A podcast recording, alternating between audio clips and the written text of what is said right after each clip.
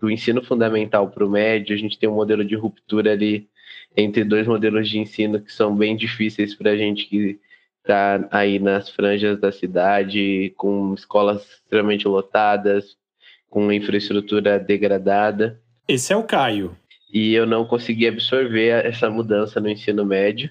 Então, eu era um aluno extremamente dedicado no ensino fundamental, tirava boas notas, não tinha dificuldade na escola. Para mim, era até certamente prazeroso todo o conteúdo. E eu desencantei completamente de estudar quando eu entrei no ensino médio. Cheguei a evadir durante o período de três meses, assim, que foi mais ou menos ali no segundo semestre, foi quando eu não aguentei mais. Ele é estudante universitário e está contando para gente das dificuldades que teve durante o ensino médio. Então, eu preferi somente abdicar e, e, e, e seguir minha vida, pensar em só trabalhar ou fazer algo do tipo. Até que a minha mãe conseguiu me recolocar na escola com uma amiga dela que trabalhava em uma outra escola pública. Além do Caio, agora você vai escutar a Rafaela e mais para frente no episódio, a Veridiana. Os três estudaram em escolas públicas durante o ensino médio antes de entrar na universidade e toparam contar um pouco pra gente sobre a experiência e rotina deles no ensino médio.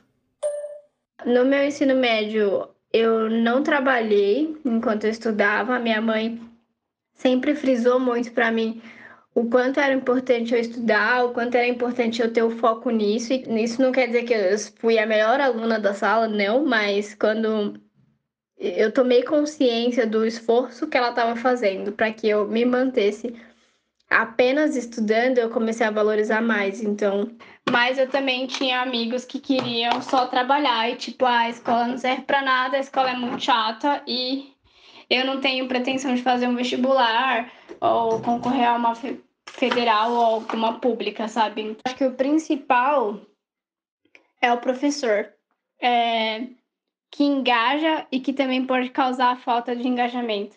Então, os professores que, que eram super motivados e, e queriam dar aula de qualquer jeito, sabe? É, com o que eles tinham na mão, eles conseguiam engajar a turma de uma forma muito positiva, principalmente aqueles alunos que não gostavam da matéria. O grande desafio hoje do ensino médio é tornar realmente essa última etapa da educação básica uma etapa significativa, realmente, que forme o jovem para a vida, para os grandes desafios da vida, né, que permita que ele seja realmente um protagonista da sua, da sua realidade, uh, das, das suas inspirações e aspirações, mas que realmente seja um protagonismo do seu projeto realmente de vida uh, pós-ensino médio. Esse é o Fernando Wirtman Ferreira, que hoje é gestor no Ministério da Educação, responsável pela implementação do novo ensino médio. Ele contou para a gente que parte do que o Caio e a Rafaela viveram são coisas que acontecem na educação pública em todo o Brasil. São desafios comuns em todas as etapas da educação básica, mas que eles se afunilam, eles se intensificam é, de uma forma mais acentuada no ensino médio. O Fernando é gestor no Ministério, mas ele é professor de Biologia na rede estadual do Distrito Federal. Já foi diretor de uma escola periférica de Brasília, coordenador pedagógico, supervisor, e entre 2015 e 2020, ele foi gestor da Secretaria Estadual do Distrito Federal, quando coordenou as principais mudanças na estrutura do ensino médio, sobre as quais a gente vai falar um pouco agora. O novo ensino médio é como a gente chama todas essas reformas que têm sido feitas nos últimos anos nessa etapa de ensino. Essas reformas foram adotadas a partir de 2017, quando a Base Nacional Comum Curricular, também conhecida como BNCC, foi aprovada. É um documento que dá diretrizes e define um conjunto de conhecimentos e habilidades que todos os alunos precisam aprender na sua passagem pela escola. A partir da aprovação da BNCC, os estados, que são os responsáveis pelo ensino médio, começaram a implementar diversas mudanças. Isso tudo deve impactar diretamente a vida de mais de 6 milhões de alunos, falando só do ensino médio na rede pública em todo o Brasil. Simples, né?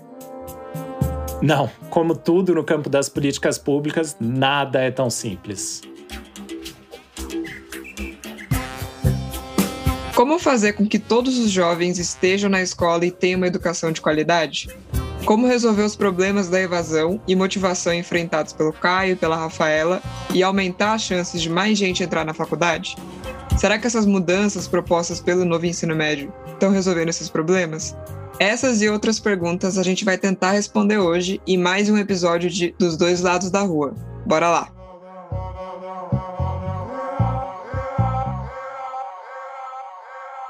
A própria BNCC é meio difícil de entender, né? Sim, e de maneira bem resumida, ela é composta por uma parte comum e obrigatória a todos os alunos, de 1.800 horas de aula, tipo matemática e português, e uma parte flexível, em que os alunos escolhem os itinerários formativos que querem cursar de acordo com seus interesses. Atenção para o dicionário Jargão da Política Pública Português. Itinerários formativos são os caminhos educacionais que o estudante pode escolher seguir de acordo com seus interesses. Se ele quer fazer disciplinas e projetos mais ligados a matemáticas e suas tecnologias, linguagem, ciências da natureza, ciências humanas e sociais aplicadas ou até formação profissional e técnica. Então, voltando. Essa parte dos itinerários formativos é composta por 1.200 horas, sendo alguns conteúdos definidos pela própria BNCC e outros que devem ser definidos pelos estados e pelas escolas. Ou seja, o aluno precisa cursar algumas disciplinas obrigatórias, mas ele pode escolher também eletivas a partir do que ele considera mais importante nos tais itinerários formativos. Acho que o grande ponto de destaque em relação ao novo ensino médio é a possibilidade, é a autonomia que as redes de ensino possuem agora, com essas 1.200 horas dos itinerários formativos, promover arranjos, estratégias curriculares que possam trabalhar com as, a, as necessidades pedagógicas dos jovens, com o interesse deles e alinhar essas duas necessidades a o perfil no qual aquela unidade escolar está inserida. Parece importante, então, pensar um ensino médio que responda ao que cada região tem de diferente, de vocação, de necessidades, mas não só. Tem que responder também às demandas e interesses dos jovens, ou seja, uma super variação. E como que a gente está nesse processo de mudança? Bom, os estados estão revisando seus currículos que devem ser aprovados pelos conselhos estaduais de educação e estão implementando essas mudanças na prática, o que significa elaborar os itinerários e disciplinas, contratar e formar professores, por aí vai. Esse processo ainda vai levar alguns anos. Mas o Fernando, gestor do MEC, é bem otimista ele contou para gente alguns pontos interessantes, e um deles é a maior autonomia dos alunos em escolher as disciplinas eletivas segundo seus interesses e objetivos futuros. As eletivas, que funcionam como uma possibilidade do jovem conhecer as diversas áreas, já que o jovem, quando ele ingressa no ensino médio, ele teve pouco contato ainda com alguns componentes curriculares, como filosofia, sociologia, a própria química ou física. Então é importante que os estados ofertem um leque de possibilidades para esses jovens através de, de ofertas de um catálogo de eletivas para que ele possa escolher conforme o seu projeto de vida e também conforme as suas necessidades pedagógicas. E alguns estados têm buscado construir isso com a participação dos professores e dos alunos. A partir dos relatos, a gente viu né, que algumas pessoas influenciam e muito a vida do jovem no ensino médio. Seja um familiar, um professor motivado, um amigo, alguém teve um papel importante em uma decisão tomada por esses estudantes. Então, esses estados têm buscado inserir a sociedade na discussão do novo ensino médio. Então, esse é um dos grandes desafios das redes. Né? A base, nós já temos já uma estrutura comum para todos os estudantes do Brasil. E essa diversificação proporcionada pelos itinerários formativos é, que deve ser muito bem discutida e alinhada com toda a comunidade escolar, de forma a atender né, as reais necessidades e interesses dos jovens. E aí tem alguns casos bem interessantes, por exemplo, de audiências públicas específicas para os estudantes, audiências públicas voltadas especificamente para os pais ou para os professores, audiências públicas voltadas para os gestores, né? Então, existem algumas práticas muito interessantes que foram realizadas para possibilitar essa participação né, da, da comunidade escolar nesse momento tão importante que é a definição da sua estrutura curricular e das aprendizagens esperadas para o ensino médio. E lembra que a Rafaela contou que a contribuição dos professores também é mega importante? Então, o Fernando conta pra gente que tem estados que criam essas disciplinas em conjunto com os professores ao longo das formações continuadas. Essas formações são um processo permanente para compartilhar aprendizados entre os professores, corrigir erros, tudo para uma melhora gradativa no processo de aprendizagem dos alunos.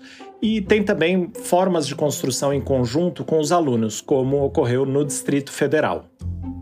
Então, vou te dar um exemplo. Eu oferto 60 possibilidades de unidades curriculares e coloco, gente, de forma coletiva, vocês estudantes vão é, é, selecionar 20 unidades curriculares que vão ser ofertadas no próximo semestre. Ah, e vale lembrar, a unidade curricular também é conhecida como a disciplina mesmo. E aí, agora sim, a gente vem para o segundo momento, no qual dessas 20 ele vai escolher apenas 5 para compor a sua grade curricular. Esse momento de diagnosticar qual é o interesse dos jovens, depois promover um processo de escolha coletiva com a participação de todos e por último, aí sim, uma escolha individual para compor parte da sua carga horária. Para ele, isso pode ter um potencial grande de aumentar a motivação e o interesse dos professores e dos alunos também. O ensino médio tradicional, ou seja, antes da reforma, é considerado muito enciclopédico, com conteúdo extenso, fragmentado em muitas disciplinas. E as aulas são, em sua grande maioria, expositivas, professor falando os alunos ouvindo. E falando no professor, parece que tem algumas vantagens em propor uma trilha mais flexível e variada, outros conteúdos, outras formas de ensino. Então, quando um professor ele consegue alinhar o, também a sua expertise à oferta disso dentro da carga horária curricular do estudante e ele tem estudantes potencialmente interessados naquela temática que ele é expert, que ele fez um mestrado, que ele fez um doutorado, ou que ele tem uma grande curiosidade, a gente realmente observa assim, níveis significativos de satisfação, tanto pelos estudantes quanto pelos professores, a, o impacto disso nos índices e um outro impacto muito interessante que é nas questões de, de indisciplina em sala de aula, né? que hoje para quem é professor sabe que é bem complicado nesse, nessa, nessa proposta é, é, do, do, ensino médio tradicional você manter o estudante concentrado, participativo durante cinco horas diárias sentado numa cadeira. É, mas a gente sabe que a reforma não resolve todos os problemas dessa etapa de ensino.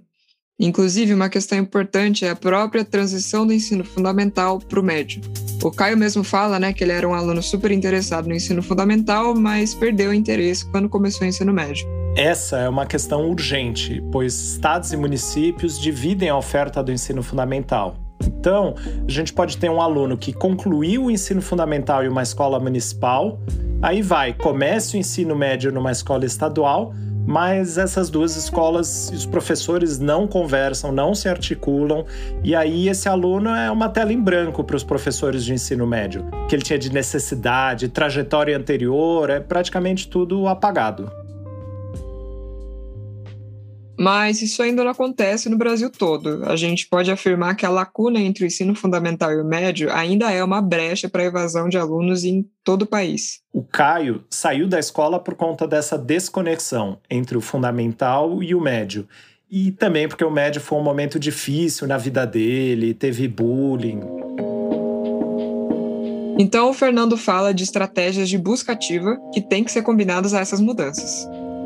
Pera, busca ativa? Vamos novamente ao dicionário.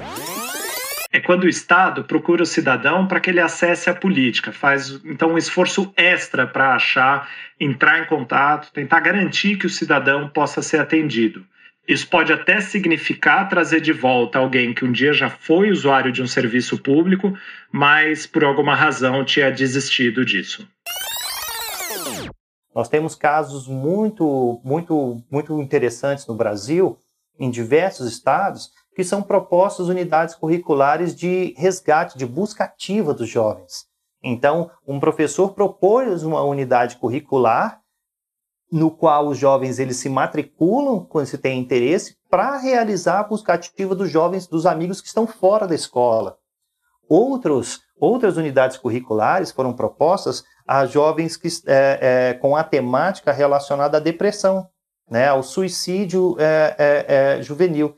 Então, nós temos ótimas experiências né, de quando a, as gestões, as unidades escolares alinham a oferta daquela, da, daquela estrutura da, da organização curricular com a realidade no qual o jovem, no qual o professor, no qual a sua unidade escolar está inserida. E essa é uma das, das grandes potencialidades do novo ensino médio. Bom, até aqui tudo bem animador, mas um novo ensino médio, por melhor que seja, não, não garante tudo. A gente sabe que tem muita razão para a evasão escolar que vai além dos muros da escola. Muitos jovens precisam trabalhar para complementar a renda das suas famílias. E essa necessidade pode ser mais um desafio à permanência na escola e à sua aprendizagem. Então, a gente precisa também discutir políticas de outras áreas que melhorem as condições de vida das pessoas fora da escola também. De novo, parece óbvio, mas é óbvio que a gente esquece. É óbvio que pobreza, desigualdade, fome, discriminações impactam e muito o aprendizado dos alunos. Isso acaba tendo consequências na própria perspectiva de vida desses estudantes, as suas expectativas e os seus objetivos futuros, para além da sala de aula. E aí chegou no final do ano, é, eu perguntei, o professor falou assim: ai, ah, gente, aí, quem fez Enem? E, mano, eu levantei a mão toda feliz. Só eu levantei a mão. E aí, foi nessa hora que eu fiquei tipo: caramba, temos uma falha de comunicação aqui. Por que vocês não fizeram Enem treineiro? E aí o professor sentou, eu fiquei assim, chocada. Eu fiquei, mano, o que que tá acontecendo, gente? Eu fiquei, tipo, mano, eu fiquei, eu fiquei brava, real, com a minha sala.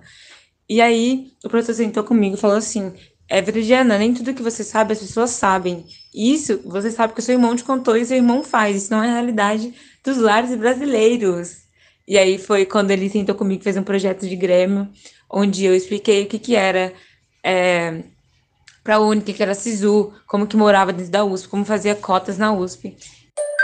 A Veridiana e a Rafaela falam também de outro tipo de dificuldade. As escolas, de maneira geral, não incentivam os alunos a prestar o vestibular não existe um foco claro em preparar para as provas, para os exames. Ou seja, o que em muitas escolas particulares é um caminho certo, pode não ser no ensino público. Antes, na organização das escolas públicas, isso ficava muito a critério, a par de um professor que durante, por exemplo, a aula de biologia, ele falava um pouco mais como é que funciona o Enem, como é que funciona a, a, o SISU, como é que esse estudante ele faz, ele entra na plataforma do SISU, faz suas escolhas, como é que são os fatores de correção do Enem. Então, isso agora, dentro da estrutura do novo ensino médio, há espaço para aquele professor que tem essa expertise promover um processo é, é, é, de orientação para o jovem em relação aos exames externos algo que já é realizado nas escolas privadas, muitas vezes num contraturno numa aula extra, é, já é, é, é, algo um pouco tradicional dentro da rede privada, mas que dentro da rede pública isso ficava muito a critério de um professor ou outro, ou da coordenação pedagógica. É, Parece que o grande desafio do ensino médio não é muito diferente do desafio de muitas outras políticas públicas no Brasil: se adaptar a diferentes realidades, tentando reduzir desigualdades. E ainda tem esse desafio de tentar coordenar tudo isso lá de Brasília, mas trabalhando em colaboração com os estados, os municípios, as escolas, os professores, os sindicatos, os alunos, os familiares. Enfim, e para piorar, claro, ainda veio uma pandemia global no meio disso tudo para complicar mais ainda o processo. É, a gente não falou que ia ser fácil, e não é. Mas cada vez que a gente consegue, como o nosso entrevistado falou, pegar uma coisa legal que era feita por um pequeno grupo de heróis isolados e transformar numa política pública forte, estruturada, a sociedade como um todo avança. E aí a gente tem mais chance de responder às demandas dos próximos Caios, Veridianas e Rafaelas que estão vindo por aí.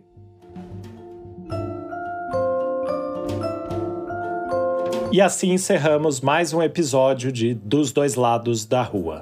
Eu sou a Laura Entrieri e esse podcast foi apresentado por mim e pelo Fernando Nogueira. O podcast é uma produção do CAPG e do NEB. O CAPG é o Centro de Estudos de Administração Pública e Governo e o NEB é o Núcleo de Estudos da Burocracia. Os dois são da FGV de São Paulo. Produção: Fernando Nogueira, Ana Carolina Nunes, Catarina Segato e Laura Intrieri. Roteiro: Catarina Segato e Laura Intrieri. Edição, vinheta e criação sonora: Vitor Oliveira. Design e produção de artes: Gabriela de Macedo.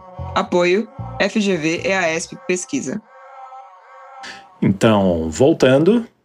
Acho que você falou matemáticas no plural, tava assim mesmo no. Matemáticas e. No... Será que é? Ai.